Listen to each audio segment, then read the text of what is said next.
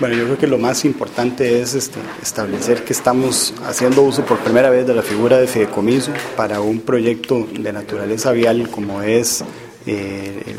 la carretera San José San Ramón y sus radiales. Eh, y es una de las dos etapas importantísimas que hay dentro de este proceso. La primera justamente la que culminamos hoy con la firma del contrato y luego empezaremos con las, las, las, tres etapas propias dentro del proceso de fideicomiso, etapa preconstructiva, etapa constructiva y luego la etapa relacionada con la fase de operación y mantenimiento.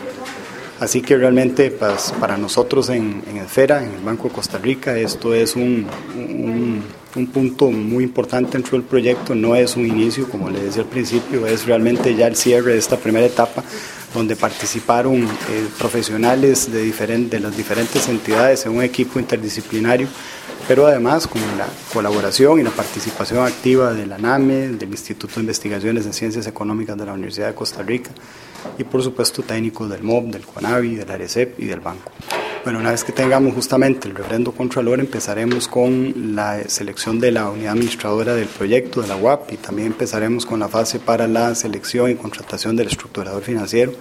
que ya nos va a permitir a nosotros ¿verdad? tener este, en su correcta dimensión el, el, el proyecto para posteriormente pensar ya en temas de contrataciones en la medida, ¿verdad? y eso lo decimos con toda claridad, de que logremos en esta etapa de estructuración financiera contar con todos los elementos técnicos, financieros que hagan realmente este proyecto viable.